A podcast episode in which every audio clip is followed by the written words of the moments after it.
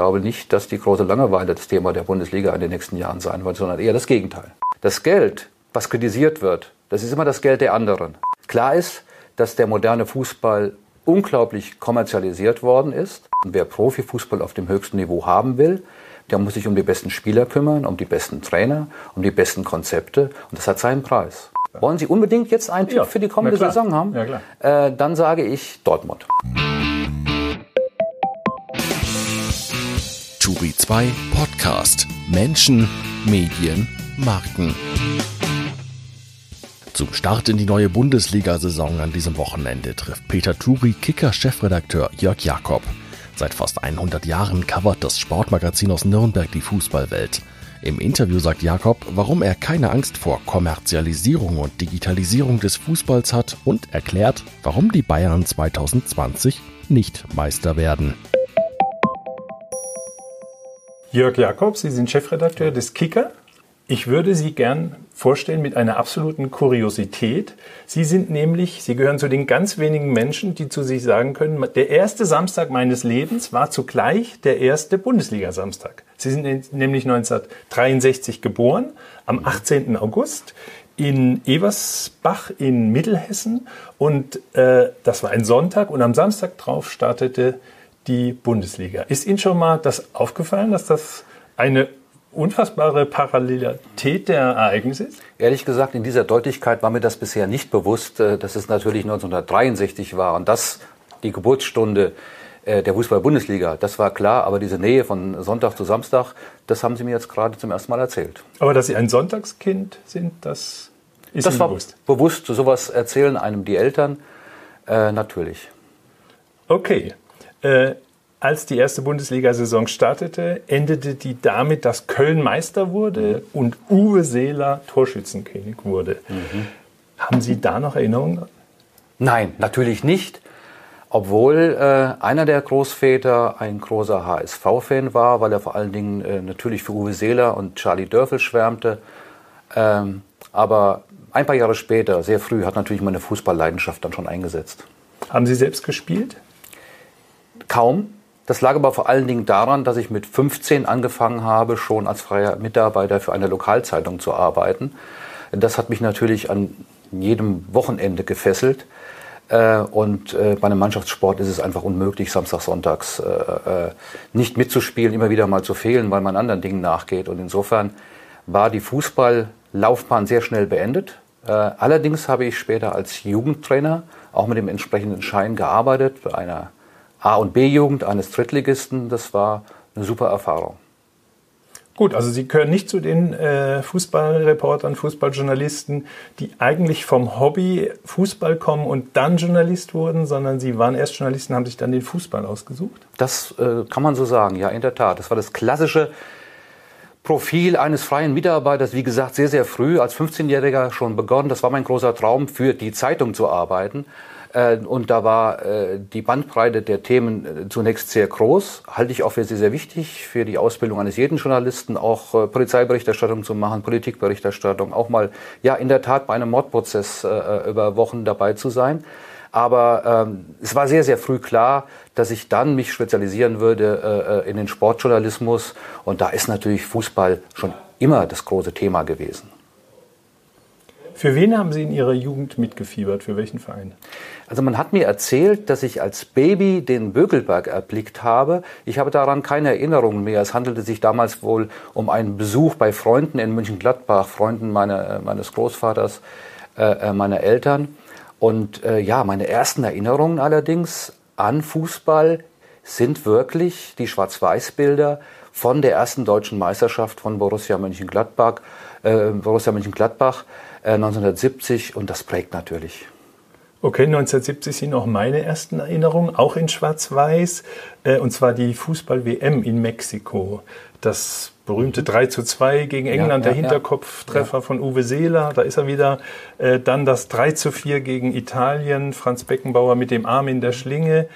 Äh, haben Sie diese Erinnerung auch? Das ist interessant, dass Sie das sagen, denn ich weiß noch ganz genau, dass das äh, 3 zu 2 gegen England äh, bei der WM in Mexiko das erste Spiel war, bei dem ein Farbfernseher im elterlichen Wohnzimmer stand. Oh, da waren wir Und noch schwarz-weiß. Die Erinnerung ist besonders stark, weil bei dieser Gelegenheit die gesamte erste Mannschaft äh, äh, des Sportvereins aus dem Dorf dort versammelt war, um dieses Spiel in Farbe zu sehen. Und das hat natürlich den kleinen Jörg damals ganz, ganz stolz gemacht, dass er mit der ersten Mannschaft gemeinsam ein Fußball-WM-Spiel sehen darf am Fernsehen, das auch noch in Farbe. Ähm, ich finde, das sind so Erinnerungen, äh, die gehören zum Fußball dazu. Und interessanterweise, die Geschichte darf ich vielleicht gerade erzählen, Klar. war Karl-Heinz Rummenigge bei seinem Redaktionsbesuch auch hier im Treppenhaus und hat sich die Bildergalerie angeschaut, wo wir ja fußballhistorische Fotos zeigen, aber auch Kickertitel und Kickerseiten. Und er ist stehen geblieben bei dem Foto von dem Spiel, dem Halbfinale 70, ähm, 3 zu 4 gegen Italien, sehr umstritten, der Schiedsrichter damals. Und er hat auf dieses Bild gezeigt und hat gesagt, also ich, Karl-Heinz Rummenigge und auch mein Bruder Michael, wohl war es, aber er auf jeden Fall, durften extra aufbleiben, weil der Vater gesagt hat, das musst du dir anschauen, das darfst du dir anschauen. Ähm, und äh, ja, 1970 war eigentlich auch äh, äh, ja so ein Kick-off äh, äh für die 70er Jahre. Das waren goldene Jahre des deutschen Fußballs. Und ähm, wenn man damals nachgespielt hat, den Fußball auf dem Spielplatz, auf dem Bolzplatz, in, auf dem Schulhof, auf dem richtigen Fußballplatz, dann gab es damals eigentlich nur zwei Mannschaften, wo man sich aufgeteilt hat. Äh, die einen waren die Bayern, das, anderen, äh, das andere waren die Gladbacher. Ich war Bayern. Ich war dann äh, eher Gladbacher. okay. Ähm, Warum schwelgen Fußballfans so gerne in, und auch der Kicker, so gerne in Erinnerung? Sie machen ja viele Sonderhefte, was früher so war.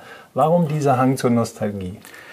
Zunächst mal habe ich es ja eben schon gesagt, bin ich überzeugt davon, dass äh, so nach dem Motto, weißt du noch, was du damals getan hast, als, äh, äh erinnerst du dich noch, wo du warst, als, solche Momente äh, äh, kann man häufig auf den Fußball zurückführen weil es eben halt sehr emotional äh, ist. Immer ein emotionales Thema, ob du verlierst oder gewinnst. Es, es, es bindet dich. Zum anderen gibt es natürlich auch gerade im Fußball so einen Hang zur Nostalgie, haben Sie es genannt. Ich sage mal, diese Retro-Welle, die gibt es schon seit einigen Jahren. Ähm, die macht sich auch sehr stark bemerkbar in, äh, in allen Themen der Fußballkultur, weil selbst junge Menschen sehnen sich nach den Idolen, nach einer gewissen Vereinstreue, nach, äh, äh nach den großen Momenten ihres Clubs was sie vielleicht heute an anderer Stelle äh, im Freizeitleben vielleicht gar nicht mehr so finden. Ähm, und somit will ich sagen, äh, Retro, äh, äh, Stories erzählen, spannende Geschichten, auch unterhaltsame Anekdoten, ähm, das ist nach wie vor in, gerade im Fußball und das bedienen wir auch, ohne jetzt äh, ständig nur zurückzublicken. Nostalgie hat ja eigentlich keinen so einen guten Ruf, gerade so in digitalen Zeiten, in Zeiten der Disruption, heißt ja, änder dich, mach jede ja. Welle mit, äh, gerade veränder dich, lass mhm. das Alte bleiben, lass es sausen, lass los. Ähm, jetzt habe ich aber kürzlich gelesen, dass Nostalgie auch positive Seiten hat, mhm. nämlich, äh, dass eine biografische Erinnerung und eine Emotion, die positiv äh, belegt ist, den Menschen helfen, ihren Weg durchs Leben, der ja nicht immer einfach ist, ähm, dem mehr Sinn zu geben, Orientierungspunkte auch zu geben. Äh, Nostalgie wäre sozusagen eine Art geistiger Proviant für schlechte Zeiten. Äh, würden Sie sowas unterschreiben? Es gibt ja das berühmte Erlebnis 1954, das Wunder mhm. von Bern. Mhm. Viele Soziologen sagen, das war mhm. eigentlich die Konstituierung der Bundesrepublik, ein neues Wir-Gefühl. Wir sind wieder, mhm. wer gehört äh, da Nostalgie dazu und gehört auch Politik und Fußball zusammen? Also zunächst einmal dieser eine schöne Satz, den Sie eben gesagt haben, der möchte ich absolut unterstreichen. Nostalgie, es gibt äh, äh Orientierung, äh, auch für schlechte Zeiten. Ähm, und Sie haben ein Stichwort genannt oder ein Jahr 1954, eine riesengroße Bedeutung für die deutsche Gesellschaft. Was war 1990? Eine riesengroße Bedeutung in, in den Wendejahren für die deutsche Gesellschaft. Äh, selbst 1900, äh, 2006, äh, äh, wir wissen alle, welche äh, ja, Welle der Begeisterung, auch der Emotionalität, auch der Völkerverständigung äh, durch Deutschland ging, als die Welt in der Tat hier zu Gast bei Freunden war. Gar keine Frage. Und 2014 hatte auch einen speziellen Charakter, dieser, dieser WM-Erfolg äh, der deutschen Mannschaft, weil sie sich da eben als Mannschaft präsentiert hat, auch da durch ihre ganzes, ihr ganzes Auftreten, aber auch ihre Spielweise Sympathien weltweit äh, geschaffen hat. Sozusagen der Fußball als letztes Lagerfeuer? Absolut. Ähm, das ist ja immer wieder festzustellen, gerade bei Weltmeisterschaften, Europameisterschaften, möglicherweise auch bei dem einen oder anderen Champions League-Finale mit deutscher Beteiligung. Das verbindet die Menschen schon, dass sie gemeinsam dorthin schauen und dann sehr oft auch eben nicht nur derjenige, der jedes Wochenende ins Stadion geht oder auf den Fußballplatz, sondern auch Menschen, die nur am Rande damit zu tun haben. Und das halte ich für einen ganz, ganz starken Kit im Zusammensein. Äh, nicht nur in Deutschland, auch in anderen Ländern ist es ja ganz ausgeprägt. Reden wir über die Faszination Fußball noch tiefer. Wir sind ja schon ein bisschen eingestiegen. Sepp Herberger hat gesagt, die Leute gehen zum Fußball, weil sie nicht wissen, wie es ausgeht. Das stimmt aber heute oft gar nicht mehr. Also oft weiß man ja schon, Bayern München wird voraussichtlich deutscher Meister. Ja, sie wissen aber immer noch nicht, wie es ausgeht vorher. Aber ich weiß, worauf sie hinaus wollen. Ähm, in den letzten Jahren haben sich noch mehr als früher gewisse Clubs international und national natürlich dann auch herauskristallisiert, die mehr Möglichkeit haben, mehr Möglichkeiten haben, oben an der Spitze zu bleiben. Ähm, dennoch ist es ja nicht so, dass es dem Fußball so gewaltig Schaden zugefügt hätte. Denn äh, die TV-Einschaltquoten, äh, äh, auch die Klickzahlen bei Medien wie dem Kicker oder aber eben auch gerade der Stadionbesuch, die Zahlen sind ja nicht zurückgegangen, sondern äh, der Fußball ist, glaube ich, so populär wie nie zuvor. Aber natürlich muss man genau hinschauen, äh, ob diese Balance im Wettbewerb noch so weit vorhanden ist in den nächsten Jahren, dass er weiter die Menschen begeistert. Aber die, die Rechnung zu machen, naja, es ist immer so langweilig und, und die Begeisterung des, für den Fußball lässt nach. Ja, in Teilen, wenn Bayern München siebenmal in Folge deutscher Meister wird, dann ist das ein Thema. Äh, aber ähm, gerade die letzte Saison hat ja gezeigt, dass eigentlich eher überraschenderweise es sehr, sehr spannend wurde. Und das Thema, denke ich, ist auch für die nächsten Jahre erstmal ad acta gelegt. Äh, äh, ich glaube nicht, dass die große Langeweile das Thema der Bundesliga in den nächsten Jahren sein wird, sondern eher das Gegenteil. Aber die Kommerzialisierung, der moderne Fußball ist so aufgebaut international, dass die Reichen immer reicher werden und die Siegreichen immer siegreicher. Oder mhm. dass die Reichen reich bleiben und die Siegreichen siegreich bleiben. Ist, stört Sie das nicht? Wann ist das letzte Mal ein richtiger Außenseiter äh, irgendwo Meister geworden? Äh, ich erinnere mich an Leicester City äh, mhm. in England, eine Riesensensation. Da haben auch alle in Deutschland dann davon geschwärmt. Natürlich ist das immer das Schönste, wenn der Kleine den Großen schlägt. Ist aber schon ein paar Jahre her. Ich gebe Ihnen recht. Ich gebe Ihnen recht. Das habe ich ja eben auch gesagt, dass, es, dass die Kluft zwischen den ganz Großen und denen, die vielleicht nur noch Zweiter oder Dritter oder Vierter werden können, um dann national die, die Champions League Plätze vielleicht noch zu erreichen in Deutschland, äh, Frankreich, äh, Italien, England, dass die äh, größer geworden ist zu dem Rest äh, äh, im Feld. Aber was mich viel mehr ärgert, äh, ist eigentlich die Heuchelei, die im Fußball immer wieder auftaucht. Denn seien wir doch mal ehrlich, zum Geschäftsmodell des Profifußballs gehört, dass der Große den Kleineren frisst, der Stärkere den Schwächeren. Das ist übrigens auch das System des Fußballs. Jetzt muss man auch sagen, es gibt äh, Vereine und Clubs, die haben hervorragende Voraussetzungen und haben auch viel Geld, fangen damit aber nichts Gescheites an. Der HSV zum Beispiel.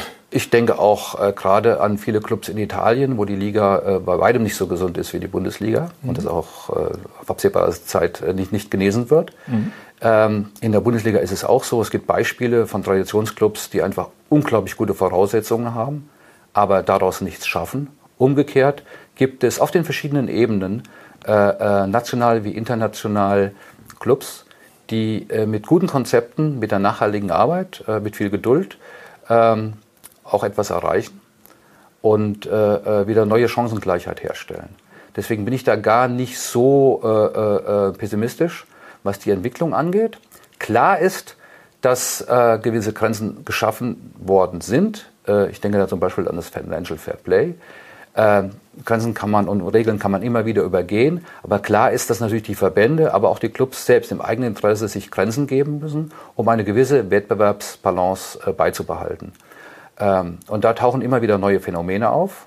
Zum Beispiel äh, eben, dass äh, ein Verein wie PSG in Paris äh, äh, oder Manchester City eben gefördert werden eigentlich von Staaten und nicht mehr nur von Sponsoren oder verschiedenen Sponsoren oder AG-Anteilsinhabern. Äh, äh, da muss man aufpassen. Aber nochmal zurück zum Thema Heuchelei. Das Geld, was kritisiert wird, das ist immer das Geld der anderen. Äh, und insofern würde ich da manchmal dem einen oder anderen raten, ein bisschen vorsichtig zu sein. Sehen Sie, in Deutschland war, ist der FC Bayern seit vielen, vielen Jahren ein, ein, ein, ein wirtschaftlich unglaublich gut dastehender Club. Das gut hat gemanagt. Sich, hat er sich gut gemanagt, hat er sich verdient, auch äh, aufgrund der Stadion-Thematik schon in den 70er Jahren. äh, Olympiastadion in München, der kleine Bögelberg in München-Gladbach, ist ja ein Beispiel dafür, äh, dass gewisse Voraussetzungen einfach auch helfen, um äh, dann äh, äh, ähm, zu säen und später zu ernten. Aber was ich, worauf ich nochmal zurückkommen möchte, ist, und da geht es mir nicht nur um den FC Bayern, es ist dieses, dieses, wie soll ich sagen, ja, äh, dieser Wettbewerb, äh, stärker zu sein als der andere, äh, fängt ja nicht beim FC Bayern an. Da ist er sehr ausgeprägt, weil er auch häufig Spieler von anderen Clubs weggeholt hat. Ähm, aber äh, fängt nicht beim FC äh, Bayern nur an und, und hört dann auch schon auf, sondern schauen Sie sich an, welche Situation sich Borussia Dortmund gebracht hat. Borussia Dortmund holt sich Spieler von Mönchengladbach, äh, Mönchengladbach holt die Spieler vom SC Freiburg und so geht es immer weiter. Insofern, Gladbach insofern muss man auch ehrlich Hoffenheim sein. und Hoffenheim holt sie von Freiburg und Freiburg holt sie äh, aus Karlsruhe. Es geht immer weiter, es ist eine Nahrungskette.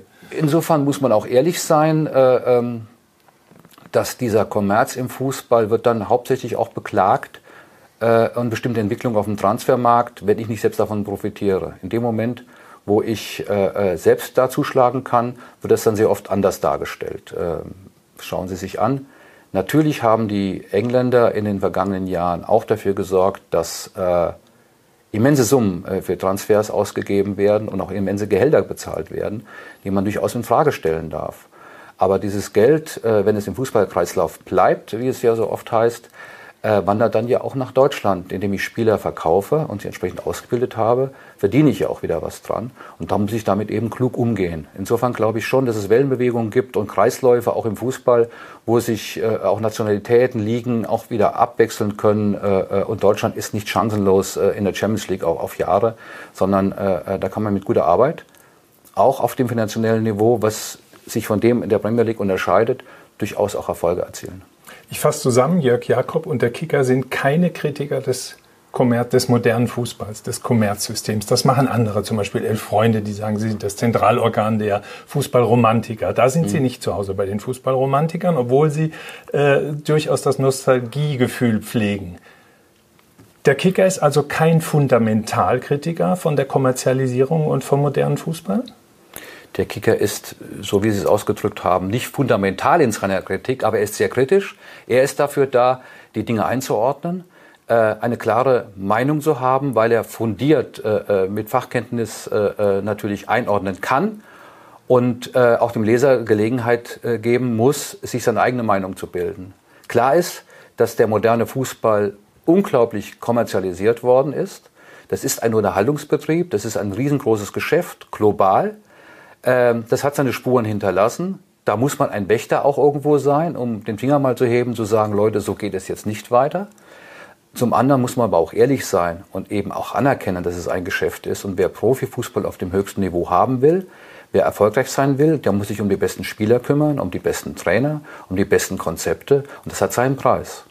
Und was kritisieren Sie und was finden Sie gut bei den Entwicklungen? Es gibt absolute Auswüchse, wo sich der Fußball in seinem ganzen Verhalten eigentlich von der Basis entfernt hat, dass er nicht mehr so nahbar ist. Das hat etwas mit dem, mit dem, äh, mit dem Geld zu tun, hat aber auch etwas zu tun mit der riesengroßen Bedeutung. Und diese Bedeutung schaffen letztlich wir als Medien, aber auch die Fans selbst. Da ist ja keiner, der jetzt auf den Stopp-Schalter äh, äh, drückt und sagt, so, jetzt schaue ich mal äh, ein paar Wochen lang keinen Fußball und äh, lese keinen Kicker, sondern äh, man muss auch aktiv dazu beitragen, dass sich vielleicht Fehlentwicklungen einstellen lassen, ich finde gerade die Diskussionen, die in Deutschland geführt wurden, sehr positiv. Schauen Sie, äh, die DFL hat sich letztlich dazu entschlossen, äh, äh auf die Montagsspiele bei den neuen TV-Verträgen in der Bundesliga zumindest zu verzichten.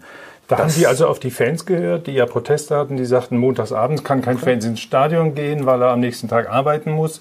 Und äh, die DFL hat es eigentlich verteilt, weil als Fußball, als Fernsehsport mhm. ist es schön, wenn man montags auch was übertragen kann. Und am Ende haben die Fans gesiegt. In, also ich finde, so? ich, ja. ja. ich empfinde das absolut als einen demokratischen Prozess, mhm. an dem auch kritische Medien wie der Kicker in diesem Fall äh, absolut dazu beigetragen haben, diese Diskussion, diese Debatte am Leben zu erhalten, noch immer wieder zu, be, äh, zu befruchten. Ähm, und wenn Sie auch verschiedene andere Diskussionen sehen äh, äh, über beispielsweise Rassismus mhm. in deutschen Stadien, dann hat sich unglaublich viel bewegt. Sie können auch in andere Länder schauen und sich in Sportmedien durchlesen und, und sehen oder durchklicken und sehen, dass es auch in anderen Ländern so ist, dass es zumindest thematisiert wird. Ähm, Also der, der Fußball mit seiner immensen Bedeutung hat eine ganz große Bedeutung, nicht nur im Sport, sondern auch für, für äh, andere gesellschaftlichen Felder. Und ich finde, da ist er in der Romantik genauso gut aufgehoben wie mit dem realistischen Blick für die wirtschaftlichen Zusammenhänge. Gut, zurück zum Fußball. Direkt packt's dieses Jahr Dortmund, wird Bayern endlich mal abgelöst. Zumindest sieht es jetzt äh, zum Start dieser Saison mehr danach aus als in den vergangenen fünf, sechs, sieben Jahren. Das liegt aber vor allen Dingen auch daran, dass äh, Borussia Dortmund ganz klar erklärt, ja, wir wollen Meister werden, das alles ein bisschen forscher und offensiver angeht. Im Sog dessen haben sich auch andere Clubs und Trainer etwas mehr herausgewagt. Und ich finde, das muss der Anspruch sein. Äh, Sport bedeutet immer, sich selbst Herausforderungen zu stellen, Ziele zu setzen und wenn man die verfehlt, muss man nicht unbedingt als Blödmann darstellen, sondern muss man auch mal akzeptieren in der Öffentlichkeit, die haben es wenigstens versucht, sie haben es äh, vielleicht nicht geschafft. Und da muss man einfach auch in der Öffentlichkeit ein bisschen mutiger sein, äh, gleichzeitig aber auch ein bisschen verzeihender, wenn es dann nicht geklappt hat. Jetzt müssen, jetzt müssen Sie aber auch mutig sein. Dortmund oder Bayern, wer wird Meister? Wollen Sie unbedingt jetzt einen Tipp ja, für die kommende Saison haben? Ja, klar. Äh, dann sage ich Dortmund. Gut, ein mutiger Typ. In Deutschland werden gerade Kinder eingeschult, auch in Dortmund, die in den sechs Jahren ihres Lebens keinen mhm. anderen deutschen Fußballmeister als Bayern München erlebt haben. Das heißt, wenn jetzt Dortmund gewinnen würde, wäre das auch gut für die Auflage des Kicker? Gut für die Auflage des Kicker wäre eine spannende Saison. Das ist gar keine Frage.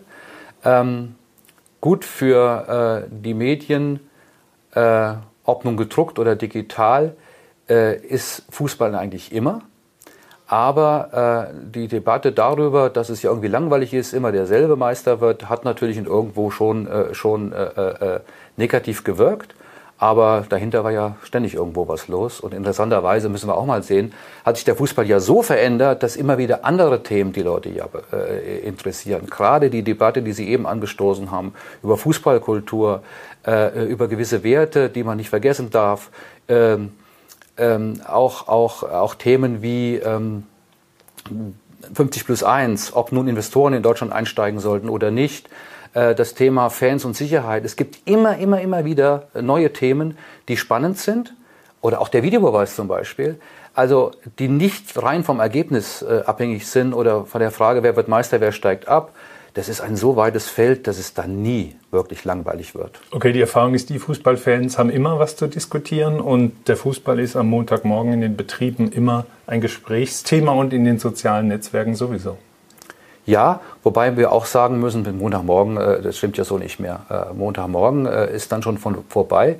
Die Diskussion ist eigentlich ständig und gerade auch, wenn, wenn ich sehe, wie die, wie die Zugriffszahlen bei der, auf die Kicker-Apps sind, auf kicker.de zum Beispiel, es wird ja schon während des Spiels diskutiert. Ähm, es wird über das gesamte Wochenende diskutiert. Sie werden am Wochenende, sind Sie in der Lage, eigentlich jedes Tor jeder Liga zu sehen, wenn Sie entsprechend ausgestattet sind, medial. Insofern ähm, ist eigentlich jeder Tag ein Fußballtag. Aber da sind wir ja schon bei der Rolle des Kickers. Wenn Sie sagen, der Montag ist schon fast alles durch, jetzt erscheinen Sie aber erst am Montag. Sie sind zwar schnell, ich bewundere das immer, mhm. dass am Montag schon sogar auf dem Titel teilweise mhm. die Ergebnisse vom, vom Sonntag drin mhm. sind. Also Sie haben da sicher späten Andruck und legen sich da mhm. ins Zeug. Aber trotzdem, wie Sie sagen, der Montag ist dann schon wieder ein Tag hinterher. Wie viel? Hinterher heißt ja nicht hinterher hängen, sondern hinterher ist ja die Zeit der Analyse, der Tiefe, der Erklärung. Wissen Sie, äh, jeder kann Fußball gucken und kann sehen, wie ein Tor fällt. Das können Sie sich im, im, Fernsehen rauf und runter anschauen.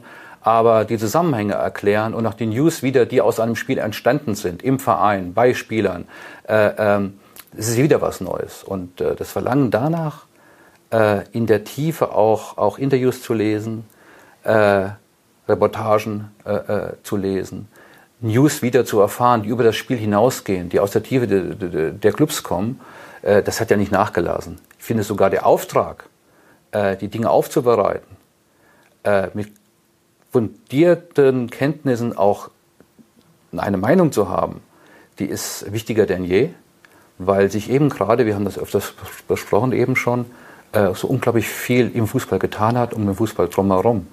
Also ich glaube, die, die Einordnung eines Mediums als Leicht Leuchtturm wie der Kicker ist heute wichtiger denn je, zumal ja auch viele Vereinsmedien äh, mittlerweile ihre eigenen Medien machen. Oder viele Clubs ihre eigenen Medien machen. Das ist, das ist meine Anschlussfrage. Sie sind ja Chefredakteur des Kickers, also eines Mediums, das mhm. Fast doppelt so alt ist wie die Fußball-Bundesliga, das einen Weltkrieg überstanden hat, dass jetzt nächstes Jahr am Ende dieser Saison 100 wird, mhm. eben der Kicker. Glauben Sie, dass die Fußball-Bundesliga 100 Jahre alt wird und dass der Kicker nochmal 100 Jahre gebraucht wird? Ich habe absolut keinen Anlass daran zu zweifeln, dass äh, der Kicker auch in 100 Jahren noch gebraucht wird. Äh, die Frage ist nur, in welcher Form. Ähm, der Kicker hat sich in den 100 Jahren äh, immer wieder neu erfunden und dabei ist er seinem Markenkern treu geblieben und das ist auch unser Anspruch in den nächsten Jahren. Und da gilt es natürlich, jeden Trend, jeden medialen Trend äh, zu prüfen, aber auch jeden Trend im Sport äh, und im Fußball äh, äh mitzugehen, aber immer auch äh, als Kritiker zu begleiten und einzuordnen. Nochmal, ich glaube, das ist, bin überzeugt davon, das ist wichtiger als je zuvor, der, den Fußball äh, zu bedienen für Leser, für Nutzer, erst einmal, indem man ihre Leidenschaft ernst nimmt, zum anderen aber auch, indem man seinen eigenen Auftrag als Journalist wahrnimmt und eben auch ähm, die Verhältnisse genau beobachtet, erklärt und letztlich auch äh, äh dann auch kommentiert. Aber wo liegt die Zukunft des Kickers? Weil es ist, ändert sich ja, Sie können ja nichts daran ändern, dass der Megatrend ist, dass junge Leute nicht mehr zu Print greifen, mhm. sondern sich digital informieren. Mhm. Wird es den Kicker denn dann noch 10, 20 oder 100 Jahre gedruckt geben? Also zunächst mal, wenn Sie jetzt vom dem Kicker reden, mhm. dann ist es für mich immer der gesamte Kicker. Und der okay. Kicker ist schon seit vielen Jahren digital. Der ist äh, in sozialen Netzwerken zu Hause. Der Kicker macht Audio, der Kicker macht Video. Der Kicker erreicht heute mehr Menschen als jemals zuvor in den fast 100 Jahren. Insofern äh, müssen wir uns schon einig werden, über was wir reden. Wir reden eben nicht mehr nur über Print heutzutage. Klar ist, Print äh, äh wird weiterhin eine bedeutende Rolle spielen. Print gehört zur DNA des Kicker. Und es geht doch darum, für Relevanz und für Reichweite zu sorgen und damit eine Substanz zu haben als Marke. Diese Aufgabe, egal ob sie gedruckt werden, ob sie äh, digital erscheinen, die bleibt immer gleich. Und ich finde, gerade äh, für Journalisten ist es doch eine wunderbare Situation, sich mittlerweile multimedial ausdrücken zu können, multimedial berichten zu können, äh, eben nicht mehr nur in einem Medium.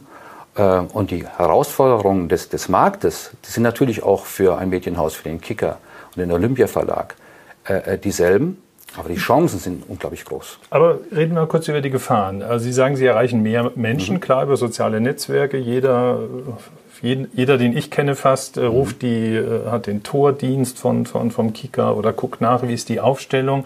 Aber das sind ja erstmal keine Nutzer, die Geld erlassen. Mhm. Früher hat, hat man ja bezahlt für jedes, mhm. für die Information in den, im Zeitalter der Informationsknappheit. Mhm. Heute haben wir eine Informationsvielfalt und mhm. Zahlen tun die Leute ja teilweise für das bewegte Bild, aber doch mehr wie immer weniger mhm. Leute für, für Print. Auch bei Ihnen geht ja die Auflage zurück. Da sind Sie ja nicht alleine, sondern überall geht Printauflage zurück.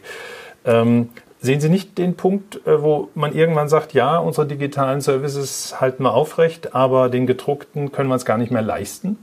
Ich sehe zunächst mal den Punkt, dass sich das Interesse beim Fußball auch in gewisse Nischen verlagert. Das heißt, Sie können noch mehr Special Interest äh, äh, äh Titel machen, wie wir das in den letzten Jahren getan haben. Ähm, natürlich beobachten wir sehr, sehr genau, wie sich das Nutzungsverhalten verändert. Aber ich denke, wir sind da sehr, sehr gut aufgestellt und ich bin nach wie vor überzeugt davon. In anderen Bereichen, aber auch gerade im Fußball, äh, gibt es eine Zukunft für Tiefe, für Magaziniges, auch auf Papier. Äh, der, äh, die, Erzählform, die, Erzählform, die Erzählform werden sich mit Sicherheit auch weiter diesem Thema anpassen. Äh, äh, das ruhige, äh, das qualitativ hochwertige Lesen auf der einen Seite, äh, die ständige Information, das Up-to-Date-Sein auf der anderen Seite, was übrigens Qualität nicht ausschließen äh, soll und darf und beim Kicker auch nicht ausschließen wird. Ähm, das wird sich weiterhin ergänzen. Aber na klar, das wissen wir doch, ist die Zukunft vorwiegend digital und da muss man sich entsprechend aufstellen. Aber der Abpfiff, um im Bild zu bleiben, für Printberichterstattung zum Thema Fußball und Sport, den Abpfiff, den höre ich noch lange nicht. Mhm. Im Digitalen haben Sie neue Konkurrenten, zum Beispiel die Vereine selber. Mhm. Die, äh, es ist ja ein Megatrend unserer Zeit. Marken werden Medien, die Tools äh, nehmen die äh, Marken, die Unternehmen, die Vereine selbst in die Hand, produzieren selbst ein Video-Output, haben ihr eigenes Vereinsfernsehen, machen die Interviews am liebsten selbst, spielen kleine Schnipsel in Social Media. Also wenn die Zukunft im äh, Digitalen liegt, auch im Social, mhm dann wird die Rolle der Medien wahrscheinlich kleiner, weil die Marken, die Handlungsträger sagen, das, das tun wir mal schön selber bestimmen, was über uns äh, berichtet wird. Ist da nicht eine große Gefahr? Der FC Bayern München zum Beispiel hat mehr Sportjournalisten angestellt als die Süddeutsche Zeitung. Ja, aber dieses Thema reden wir jetzt aber auch schon ein paar Jahre, genauso wie wir darüber reden, dass, es, wird, dass es nicht mehr nur ja Print gibt, dass wir in der digitalen Welt leben, ja. Aber meine Wahrnehmung ist die, dass, äh, dass das jetzt äh, eine Herausforderung ist, die klassische Medien äh, wie der Kicker absolut gemeistert haben und meistern können. Zunächst einmal, es ist das gute Recht, äh, äh wie ich finde, dass Clubs äh, selbst da ihr, ihr, eigenes Ding machen. Ähm, viele machen das auch sehr, sehr gut. Ähm, aber sie sind natürlich interessengesteuert, interessengetrieben. Sie wollen äh, damit Geld verdienen. Sie wollen damit aber auch die Meinungsführerschaft, äh, was ihren Club anbelangt, behalten. Und da kommen wir wieder darauf zurück, wird, ein, wird der Kicker immer wichtiger, um den Fußballinteressierten letztlich äh, die Wahrheit zu sagen. Äh, äh, und äh, da glaube ich, dass diese Herausforderung mittlerweile schon gemeistert worden ist. Diesen, diesen anderen Player, äh, nämlich die Clubs mit ihren Vereinsmedien, äh, haben ihren Raum bekommen, aber ähm, Gleichzeitig äh, sind die Menschen klug genug zu sagen, wir brauchen auch äh, diese unabhängige Information, auch im Fußball. Aber die Sportjournalisten beklagen sich, dass sie nicht mehr den Zugang haben zu den Spielern, dass sie nur noch vorgefertigtes Material mhm. kriegen, dass die Zeiten vorbei sind, wo man einfach zusammensaß mit den Spielern und äh, einfach die Handynummer, äh, mhm. äh, Handy damals noch nicht, eine Telefonnummer gewählt hat mhm. und mit den Leuten reden konnte. Ist das nicht eine Gefahr, wenn alles so hermetisch, man sagt ja auch, die Jugendspieler haben schon eine Medienausbildung, was die Klar. sagen nach dem Spiel ist oft dermaßen äh, glatt gebügelt, ja, ja, ja. dass es schon wieder uninteressant ist. Das ist doch eine Entwicklung, die sie trifft auch, weil für den Reporter wird es ja immer schwerer, was äh, Gescheites beizubringen. Das lässt sich nicht von der Hand weisen, dass es immer mehr äh, äh Versuche gibt, äh, äh, von Vereinen oder auch von Beratern einzelne Spiele abzuschirmen und auch nur noch weichgespülte Interviews durchzulassen. Aber auch da ist es eben auch unsere Aufgabe zu sagen, oh, wir müssen uns darum kümmern, dass wir eben doch noch die Handynummer äh, des Spielers bekommen. Wir müssen doch noch ein Verhältnis aufbauen, das uns unabhängige Berichterstattung erlaubt. Und es gibt Grenzen, äh, die dann auch ein Medium äh, einfach nicht mehr mitmacht. Und da, glaube ich, ist auch der, gerade der Kicker in einer sehr, sehr guten Position. Der hat einen enorm hohen Stellenwert, nicht nur bei Lesern und Nutzern, sondern auch gerade äh, im Fußball international. Ähm, und da kann man mit dem, mit dem Standing des Kicker natürlich auch leichter Zugänge wieder, wieder schaffen als viele andere Medien, das ist ganz klar. Sie kriegen die Exklusivinterviews noch jetzt. Mats Hummel in dieser Woche, das erste große Interview wir, über seinen Wechsel zurück zu Dortmund. Wir kriegen noch äh, äh, äh, diese Exklusivinterviews. Wir bemühen uns auch nach wie vor darum.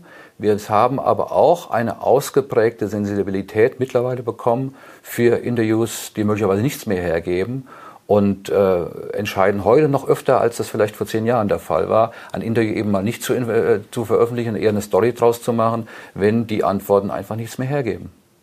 Entscheidend ist auch die Haltung der Fußballfans, wenn die sagen, naja, diese Hofberichterstattung unserer Vereine ist uns recht, wir wollen nah dran sein, wir wollen gar keine Kritik. Mhm. Kriege ich auch manchmal mit, dass Fans sich immunisieren mhm. gegen Medien und dann schimpfen auf die, ja. wenn die Medien ihre Fans äh, kritisieren. Und den Austausch suchen Sie dann in Foren. Ähm, welche Rolle hat da noch ein Medium wie der Kicker, wenn die Fans teilweise bereit sind, einerseits die Infos von, von den Vereinen zu nehmen, andererseits sie dann unter sich in ihren eigenen Fanforen zu diskutieren? Ähm, sie diskutieren ja über die Informationen, die Ihnen, die Ihnen vorliegen. Äh, ich komme darauf zurück, auf, auf die Kicker-App zum Beispiel und auch den Stellenwert des Kicker auch am Montag, Donnerstag noch. Sie diskutieren ja sehr häufig über das, was im Kicker gestanden hat. Andere Medien zitieren uns ständig, wenn es um Fußball geht. Ähm, und ich finde das Feedback auch unglaublich wichtig. Sehen Sie, gerade das Thema Interview, ist es noch spannend, ist es noch gut zu lesen, sind da keine Aussagen drin, das bekommen wir ja durchaus zurückgespielt. Wir haben heute mehr als in der Vergangenheit auch Leser, Leserbriefe oder auch Forenbeiträge, die sagen, naja, so what, äh, äh, wichtig wirklich was gesagt hat der äh, Sportkamerad ja nun nicht. Und darauf müssen wir reagieren. Äh, da, ich finde das gut, dass mittlerweile eine Kultur da ist, wo eben der Leser äh, äh, auch sehr schnell zurückspielen kann, was er nicht nur von dem hält, der das Interview gibt, sondern auch von dem, äh, der die Fragen gestellt hat.